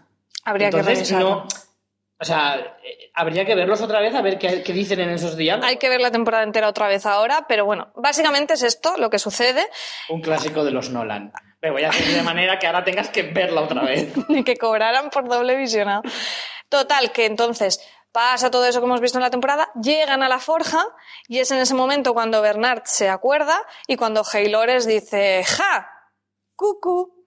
y se los carga a todos. Básicamente. Sí, sí, sí. Em, ¿Vamos bien? ¿Cogemos aire? Sí, sí. Hasta aquí bien, ¿no? Vamos todos siguiendo el hilo. Bien, vale. Seguimos. Eh, es en ese momento cuando además eh, Dolores, Haylores, dice que ha cambiado de opinión respecto a el Eden virtual y a la forja y todo eso. Bueno, a la forja creo que no, pero mm, creo que no. Ni lo borra ni no lo borra. Lo, creo que lo deja ahí, pero sí que eh, lo que hace es mm, volver a cargar el archivo de Peter Abernathy donde creo que es creo que es el archivo de Peter Abernathy, pero bueno, en cualquier caso no es especialmente importante. El caso es que coge el Eden virtual que a ella le parecía mal y le parecía una jaula y quería destruir, y lo manda a un punto indeterminado del espacio universo donde los humanos no van a poder acceder, liberando así a los, a, a los androides. También mete una bola, que no lo dicen explícitamente, pero luego veremos que hay un plano de la bola, plano de Teddy en el Eden virtual. Dos más dos. Sí. Entonces, Teddy también acaba en, en el Eden virtual, lo transfiere y lo que le dice a Bernard es no hay forma de escapar de aquí, del parque de Westworld, al menos no como nosotros. Entonces entendemos que es que ella no- no como nuestra forma física. Claro, ella sale del cuerpo como Charlotte Hale y dispara a Bernard. Aquí Bernard muere, Pero pero no del todo. luego su perla será rescatada por Dolores. Vemos, Eso no, no se ha dicho explícitamente en la serie, pero se presupone. Sí, No, bueno, es que vemos que muere y luego vemos la perla y vemos que ha creado otro Bernard, con lo que también te digo, o sea, más claro que eso esta serie tampoco te lo va a dejar. Luego tenemos una breve escena que es esa de Bernard y Ford, que sería justo después de la cega a Dolores, cuando está en la playa, tiene esa ensoñación y ya luego se queda ahí, que sería cuando aparece en la playa en el principio, sería justo antes de eso, que lo que vemos es esa imaginación de él con ese Ford, que parece bastante una despedida del personaje, en la que se nos dice que efectivamente cuando lo borró, lo borró. Yo, hombre, eh, sería una buena forma de despedir al personaje en sí mismo de, Ford y a Anthony Hopkins como actor de la serie y tal.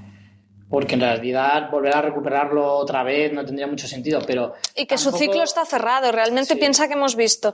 El objetivo de Ford era liberar a los androides. Hemos visto que hace que se rebelen. Hemos visto que les da el Edén virtual. Que logran el, eh, el Edén virtual.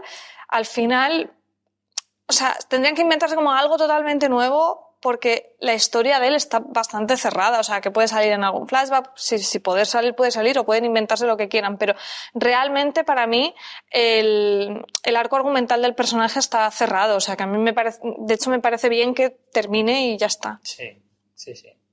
Al igual, o sea, a diferencia de la temporada anterior, que nos parecía como prematuro prescindir de un personaje como Ford y un actor como Anthony Hopkins y tal, igual en este momento de la serie sí que encaja mucho más el que desaparezca definitivamente y que su arco está cerrado y que no tiene más que, que rascar. Lo que pasa es que a mí siempre se me queda esa duda de decir, bueno, si la cuna sigue todavía activa porque no está destruida del todo, eh, esa malla de esa red que une a todos los androides tampoco se ha podido destruir porque digamos que es no tiene una base, ¿no? O sea, está como Sí, es la codificación, está en la codificación de los androides. exacto, significa que él nunca ha muerto.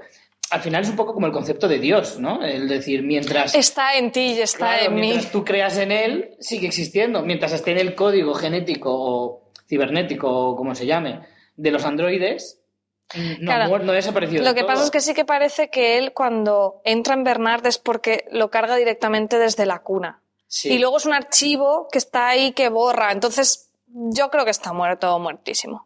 Es como descargarte algo de internet. Te lo has descargado, pero en internet sigue estando.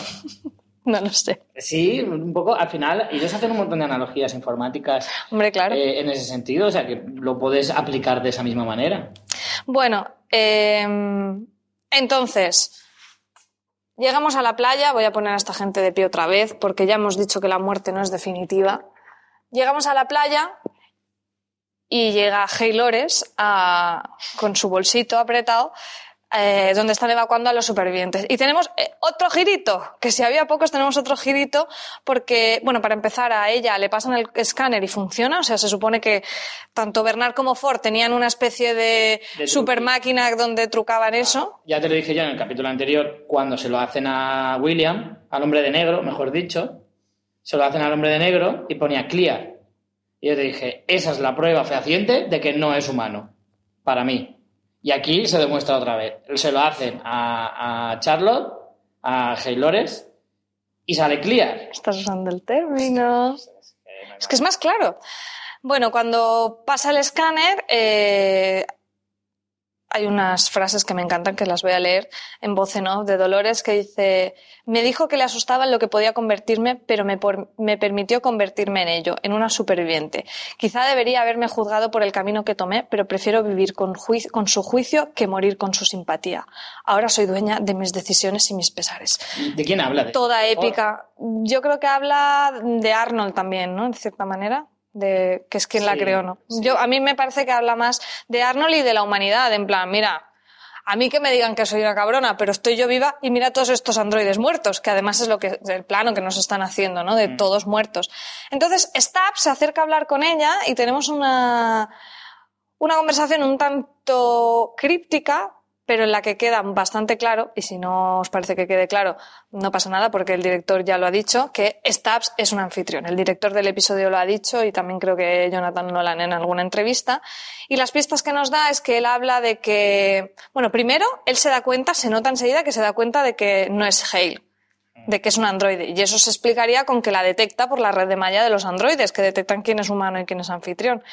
Luego, además, le habla de que él es un trabajador muy antiguo, que le contrató Ford, que dices, cuando está Ford por en medio ya hay, hay lío. Y encima sí, dice. Porque Ford con los humanos como que no se mezcla mucho. No, en realidad no. En realidad no tenía un puñetero amigo humano, eran todos androides. Este, a este le dijeron de niño, hazte un amigo y dijo, vale. Y se, hizo, se hizo el perrete. Entonces. un eh, amigo. Y dijeron, vale. Él habla de que su bueno, en español lo traducen como mi programación es cuidar eh, a los androides del parque. En la versión original hablan de la motivación principal, que si recordamos es la, un poco el objetivo vital que les ponían en, el departamento de conducta a cada uno de los androides, por ejemplo a Teddy salvar a Dolores, ¿no? Entonces es como que usa ese término, es como muy claro que es un androide. Luego habla de su rol eh, de cuidar a los. El, rol que le dio Ford. O sea, habla muy claramente de todo eso y, deja pasar a Charlotte Hale. Entonces. Además, es que hay. O sea, eh, nosotros lo hablábamos antes, antes de grabar, hablábamos de que a lo mejor en cualquier otra serie no le darías mayor importancia, pero la forma que tienen de hablarse, como él la mira con una, con una mirada de decir, te reconozco, sé, sé que eres Dolores. Y eso solo lo puede hacer si es efectivamente un androide. Entonces, sí, que, es bastante revelado. Más claro, en una serie como esta no te lo van a decir y ya te digo yo que en entrevistas lo han dicho. O sea, que es que no es, no es teorizar. Más claro ya, ¿eh? Pones un cartel que ponga, una camiseta que ponga, yo soy androide. O sea, que ahora en vez de, ahora Stabs, aparte de ser el sparring de, boxeo de todo el mundo, es androide. Eh, sube a la barca con los supervivientes. Eh, que es muy Daenerys en los barcos, en plan, por fin me voy a Poniente, ¿sabes? Y, vemos, y vemos que en el bolso lleva cinco perlas, de las cuales ya sabemos que una es Bernard. Y las otras cuatro se abren las apuestas. Permitidme que dé las gracias a nuestro patrocinador, a Bron, el puente en XN, y es que el puente que une a Suecia a Dinamarca va a ser testigo de su último caso. Pues sí, AXN Now, el servicio de vídeo bajo demanda de XN con más de mil contenidos entre series y películas exclusivo en Vodafone TV, ya tiene disponible la cuarta y última temporada de Bron el Puente, la serie Misterio Escandinava, que es uno de los mayores exponentes del Nordic Noir. En esta ocasión encontramos a Saga Noren, policía de Malmo, Suecia, dos años después de los eventos ocurridos al final de la tercera temporada. Saga se ve ahora ayudando al inspector Henrik Sabrow, que está intentando averiguar quién la pidió hasta su muerte a la directora del Servicio de Inmigración. Durante la investigación, Saga va a tener que afrontar todos los fantasmas de su pasado y la complicada relación que se establece con Henrik, porque eh, si no se complica la vida, esto no es una serie de Nordic Noir, claro, esto, esto es lo que ocurre. si queremos ver Bron, el puente desde el principio, AXN Now también dispone de las tres temporadas anteriores. Por si aún no, no habéis conocido esa mezcla entre comentario social, investigación policial y estudio de su protagonista femenina que, le da ese toque de, personalidad a la serie tan particular que tiene, pues nada, tenéis las tres temporadas primeras completas y ya esta cuarta que acaba de llegar a AXN Now, el servicio bajo demanda de Vodafone. Nuestro agradecimiento a AXN a través de AXN Now, el servicio exclusivo de Vodafone TV y a Bron El Puente por patrocinar esta semana fuera de series.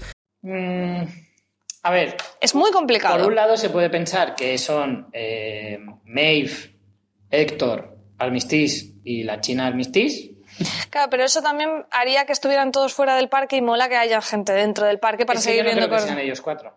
Yo tampoco, pero no sé quién. ¿Por qué? Porque cuando eh, llegan a la zona donde están todos esos androides muertos, uno, uno, no me acuerdo quién, le dice a Silvestre y a Félix, encargaros de estos, y ellos se miran como diciendo, vamos a revivirles. No, de hecho le dicen, dice, reparar los que podáis. Claro. Entonces yo entiendo que a esos los reparan y los, y los curan. Hmm.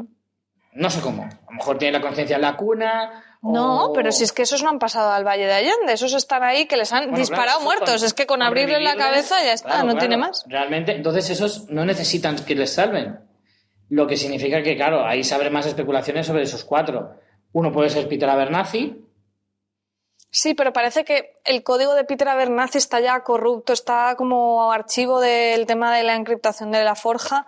No lo sé, a mí me sí estuve dando yo estuve dándole muchas vueltas y no sabría decir. Teddy no puede ser porque a Teddy lo ha subido al, al Edén. Sí. Decían de pues que quizá fuera Ángela, pero es que Ángela se inmoló, o sea, sería un poco por la cara, no lo sé.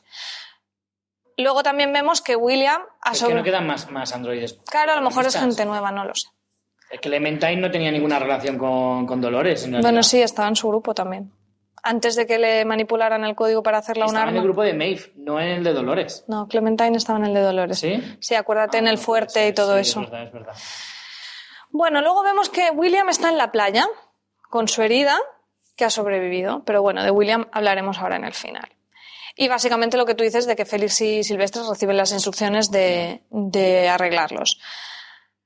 Pasamos. La, la escena final del episodio, antes de la postcréditos, es Haylores llegando a la casa de Arnold en lo que entendemos que es el mundo real, donde ha conseguido llegar. Allí tiene una máquina de hacer androides, la cosa que le va muy bien. Y luego la vemos que está haciéndole entrevistas a Bernard, ¿no? Está, en- está hablando de, de- está como reactivando la conciencia de Bernard, por lo que sabemos que una de esas cinco bolas era, una de las cinco per- perlas era Bernard. Tienen un diálogo muy chulo. Mm, Dolores aquí es donde habla de, de que es Ford el responsable también del tema del Edén virtual. Dice, Ford nos prometió una salida y cumplió su palabra, dice. Y luego tienen un diálogo cuando Bernard ya entiende que está fuera y lo que ha pasado, que, que eh, Bernard le dice, intentarás matarlos a todos y no puedo permitirlo. Y Dolores le responde, lo sé, si fuera humana te habría dejado morir, pero nos necesitamos si queremos sobrevivir, aunque no como aliados ni como enemigos. Intentarás detenerme y es posible que... BP vuelve a tener grandes noticias para todos los conductores. Cuando vayas a repostar tendrás un ahorro de hasta 40 céntimos por litro en Península y Baleares y 35 céntimos por litro en Islas Canarias, incluyendo la bonificación del gobierno. Cada vez que visites una estación BP en la península y Baleares, puedes ahorrar y disfrutar de todas las ventajas que ofrecen en su programa Mi BP. Y si lo haces desde Canarias, podrás disfrutarlas a través del plan Dino BP. Así que ya sabéis, BP nos lo pone fácil para ahorrar al máximo estés donde estés. Hazte con su tarjeta en sus estaciones de servicio y si quieres consultar más información, puedes hacerlo en mibp.es y plandinobp.es.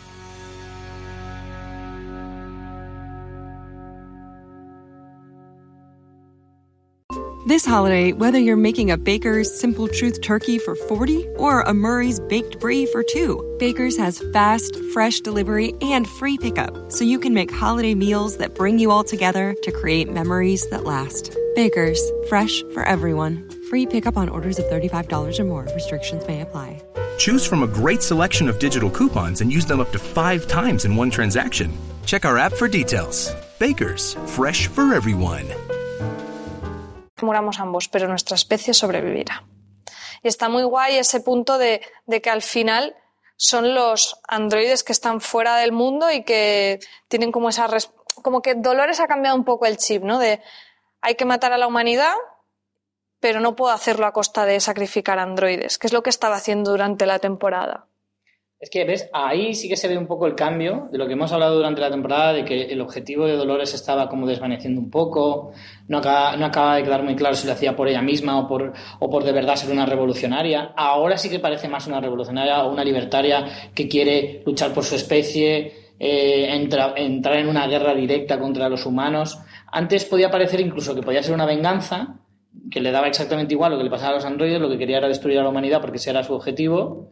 Pero ahora en este último episodio sí que ha dejado un poco más claro que efectivamente quiere luchar por los suyos, se, ve, se siente muy unida a su especie y de alguna manera sí que quiere ayudar.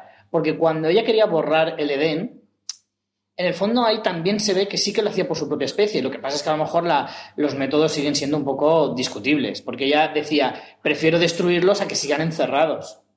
Al final es como prefiero morir a, la liber- a- no tener libertad. Entonces, ahí se veía. Luego es verdad que lo vuelve a repensar y decir, bueno, yo creo que también hay un poco de decir, esto, ella ha mandado ese Eden virtual a algún sitio sabiendo que lo puede recuperar. Y de alguna manera, el día que consiga sacar, o sea, el día que consiga destruir a la humanidad y que los androides dominen la Tierra, pueda coger y decir, pues ahora me cojo a esta gente, me los descargo, les pongo cuerpos y a vivir en el mundo real.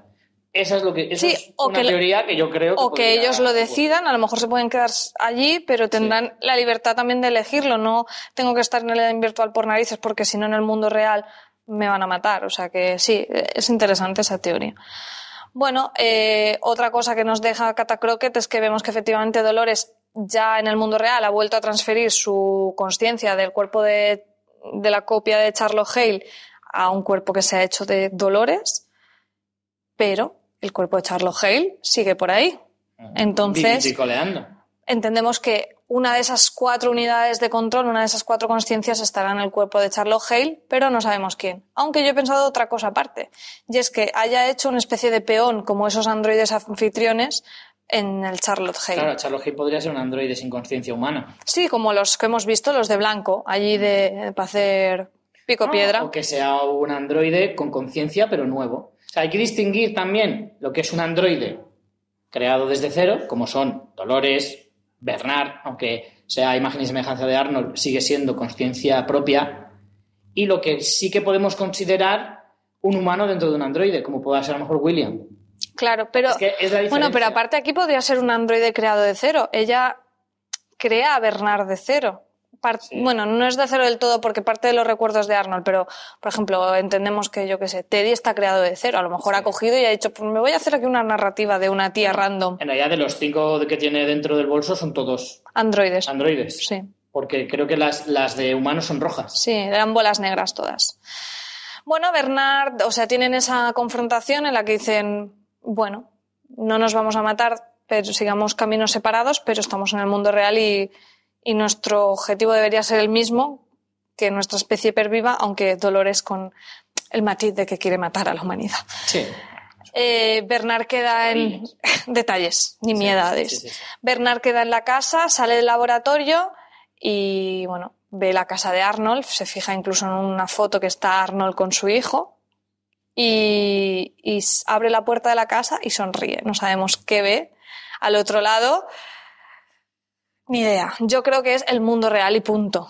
Pero bueno, aquí hay gente que especula con, con varias cosas. No sé si a, si a ti se te ha ocurrido algo o que te produjo esa sonrisa de Bernard al abrir la puerta o si fue un sentimiento de libertad, ¿no? Al abrir, ¿qué pensaste?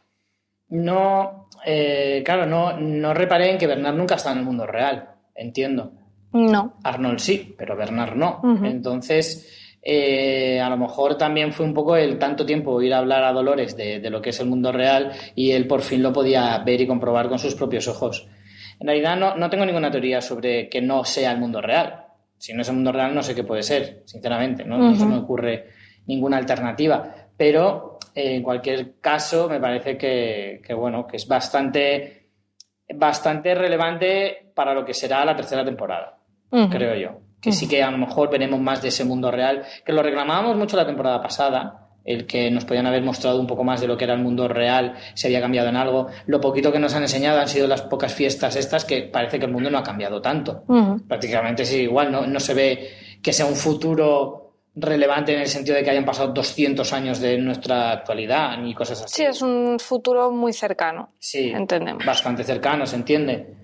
De hecho, nadie te dice que este proyecto no empezara en los años 80 o 70. Y por eso cuando dicen han pasado 30 años desde que se empezó a hacer el parque y a lo mejor después de esos 30 años es la actualidad. Lo que quiere decir que lo que nos están contando es la actualidad. Lo que pasa es que los avances en la tecnología han... Son mayores que en nuestra realidad. Exacto, eso es a lo que voy. Bueno, pues eh, finalmente tenemos que comentar esa escena postcréditos que nos ha dejado a todos muy sorprendidos eh, y que merece ser analizada. En lo que, bueno, primero hay que matizar que lo que vemos es un William eh, que sería una copia, no un androide, habl- hablando con propiedad, porque William existió, ha sido un humano, ¿no? Es lo comentábamos en el programa, ha sido un humano con una vida, entonces esto sería una copia de su humano, igual que el que vimos en, James Delos. No es un androide de la nada como pueda ser Dolores o Teddy. Entonces, bueno, hay algunas pistas durante el episodio. Cuando William despierta después de que le hayan eh, bueno, de que se haya autodisparado y tiene la mano amputada, él entra en la forja y como comentábamos, simultáneamente en paralelo estamos viendo que Bernard sale de la forja, pero no se encuentran en el ascensor, cosa que nosotros nos da a entender que el tiempo ese de William es distinto. Eh, en la escena postcréditos, lo que sucede es que, o sea, entenderíamos que lo que pasa en la escena postcréditos es desde que él baja en el ascensor, que aunque eso lo vemos dentro del episodio, formaría parte de este tiempo, él baja y se encuentra una forja mm, desolada, llena de arena, abandonada, pero a nivel que pueden haber pasado mil años. Es que es una cosa como muy, muy bestia. Y allí aparece una copia de una Emily, vestida de blanco, y él le dice en, en el doblaje, que me ha hecho mucha gracia, dice, estoy en el trasto.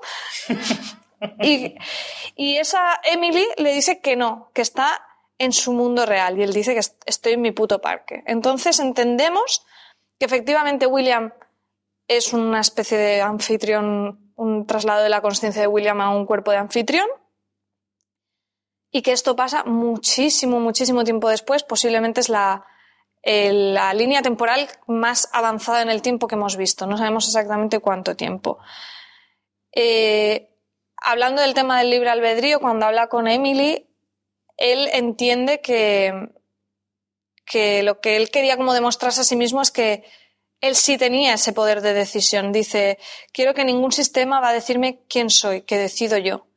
Pero en realidad lo que se demuestra con esta escena es que no, que es un humano como cualquier otro, que aunque ha repetido todos los bucles, igual que James Delos volvía siempre al punto de, de separación de su hijo, aquí William siempre llega a ese matar a su hija y acabar en la puerta de la forja, etcétera, etcétera. Entonces entendemos que, es un poco en paralelo lo que sucede, que el momento vital que marcó a William fue la muerte de Emily y que ese es al que vuelve cada vez.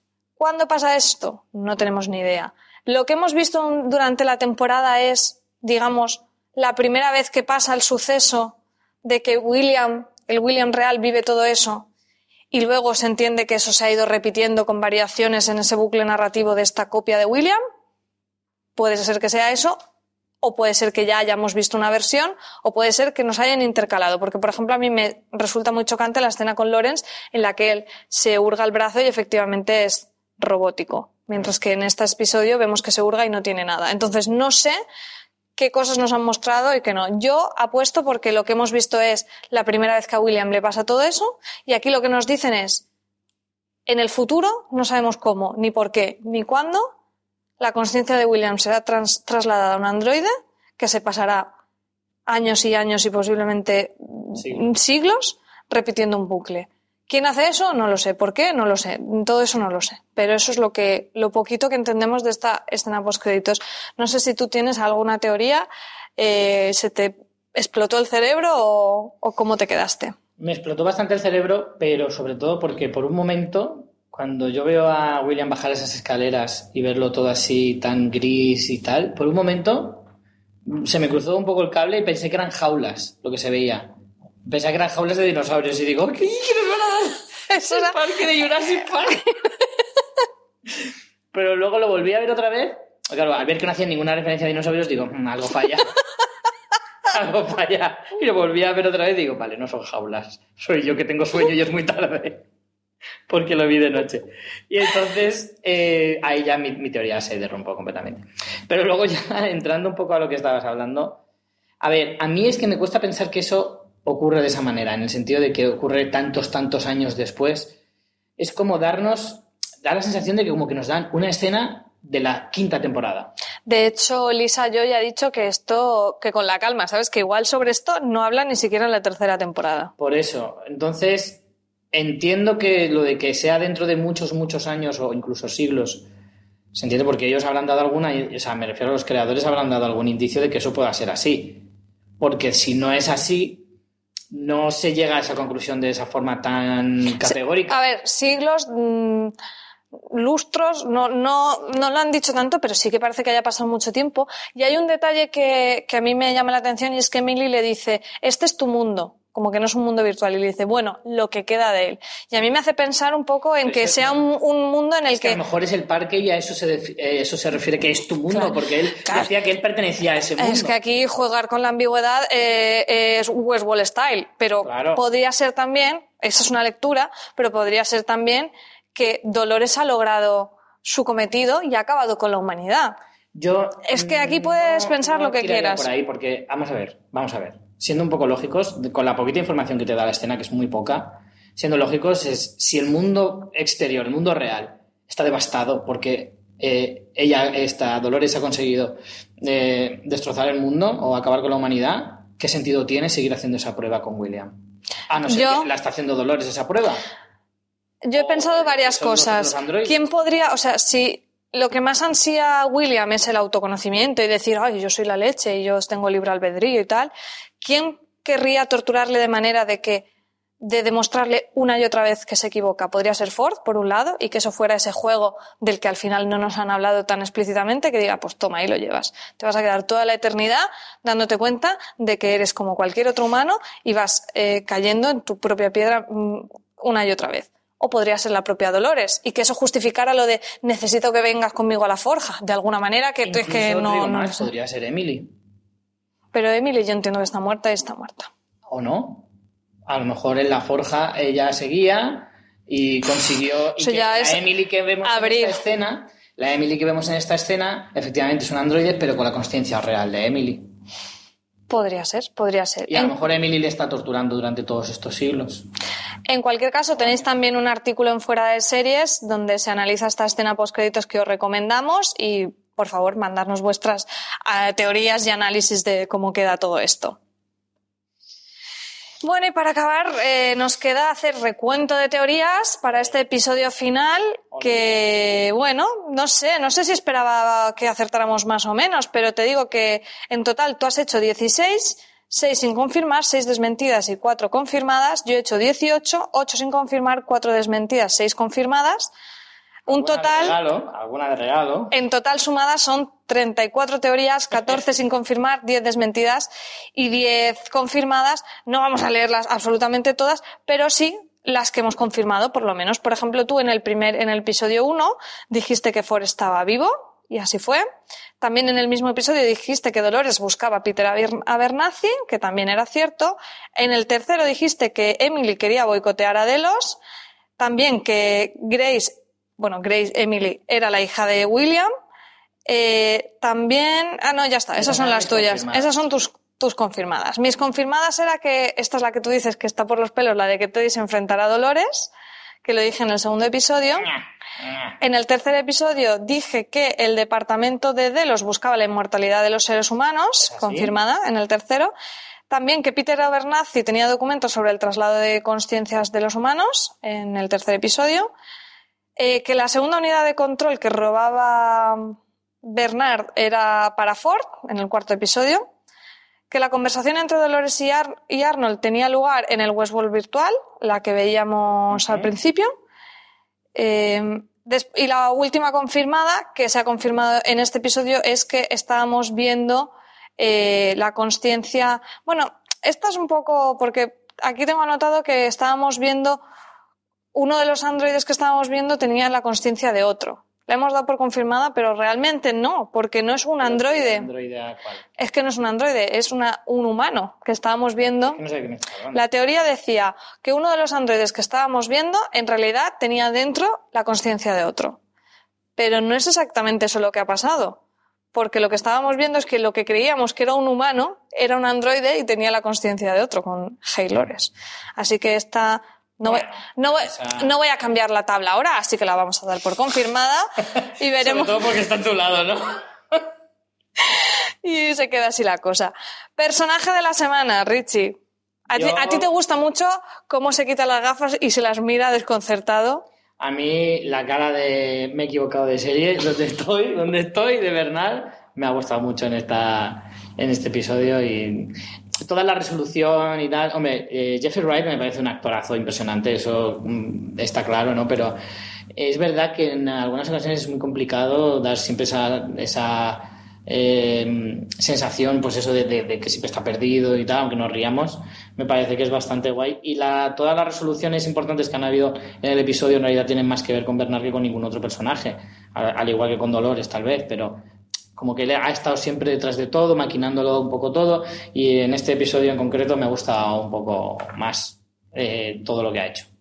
Pues yo me quedo, por supuesto, con Sizemore, con ese discurso final, porque amo a este personaje y encima con esa salida épica no, no podía ser otro que Sizemore, mi personaje de la semana. Y vamos con los últimos comentarios de esta temporada eh, que nos habéis mandado por Twitter con el hashtag expreso a Westworld. Drisfit nos dice, si creéis que Carl Strand no es nadie, es que no habéis entendido nada, Westworld. Eh, pero además mirad el libro azul, tres pasos para la derecha al verde, Charlotte Hale y el símbolo del proyectito, boom. Y nos pone una captura de esa librería con los nombres. Es verdad que Strand es un personaje que además para estar interpretado por un actor como Gustav Skarsgård, al final ha sido poco resolutivo, así que es posible que veamos algo más de él en próximas temporadas. Sí, es verdad. Vanessa eh, decía, me ha parecido un final brillante y un final redondo de cierre con todas las tramas resueltas y con un futuro apasionante para la tercera temporada. Galena Sanz dice, me ha gustado mucho este final de temporada, aunque al principio tenía mis dudas. En realidad estamos ante un final predecible con los robots en el mundo real, pero que gracias a la estupenda narrativa de la serie ha sido espectacular. Eh, Ismael Gómez eh, decía en el último comentario, da la sensación de que eh, el William de Westworld es un nuevo proyecto, una especie de clon de él. Me llama mucho la atención en la conversación de Ford refiriéndose a tu creación y un ser autor de, y ser un autorretrato e indetectable como máquina. Hombre, puede ser porque Dolores es verdad que le dice cuando están yendo hacia la forja de sí, no, vamos a la forja y tal, y Dolores le dice sí, pero tú buscas algo más. Y ha habido ya varias alusiones a ese algo más, a eso que busca William, ese gran error, que no tiene por qué ser el proyecto de la inmortalidad en sí, sino un paso más allá que yo creo que veremos en próximas temporadas. Eh, como siempre, mandarnos vuestros comentarios por Twitter mencionando arroba fuera de series y con el hashtag expreso a Westworld. Y si os gusta el vídeo, pues también podéis comentarnos aquí en YouTube y darnos al pulgar arriba. Bueno, pues si terminamos ya la última frase de la semana, que me vas a permitir que la haga yo, ya que es mi personaje Venga. de esta semana, y con esto ya pues despedimos el episodio y la temporada. La frase es, ¿existe de verdad el libre albedrío para alguien o es una mera ilusión colectiva? Una broma cruel.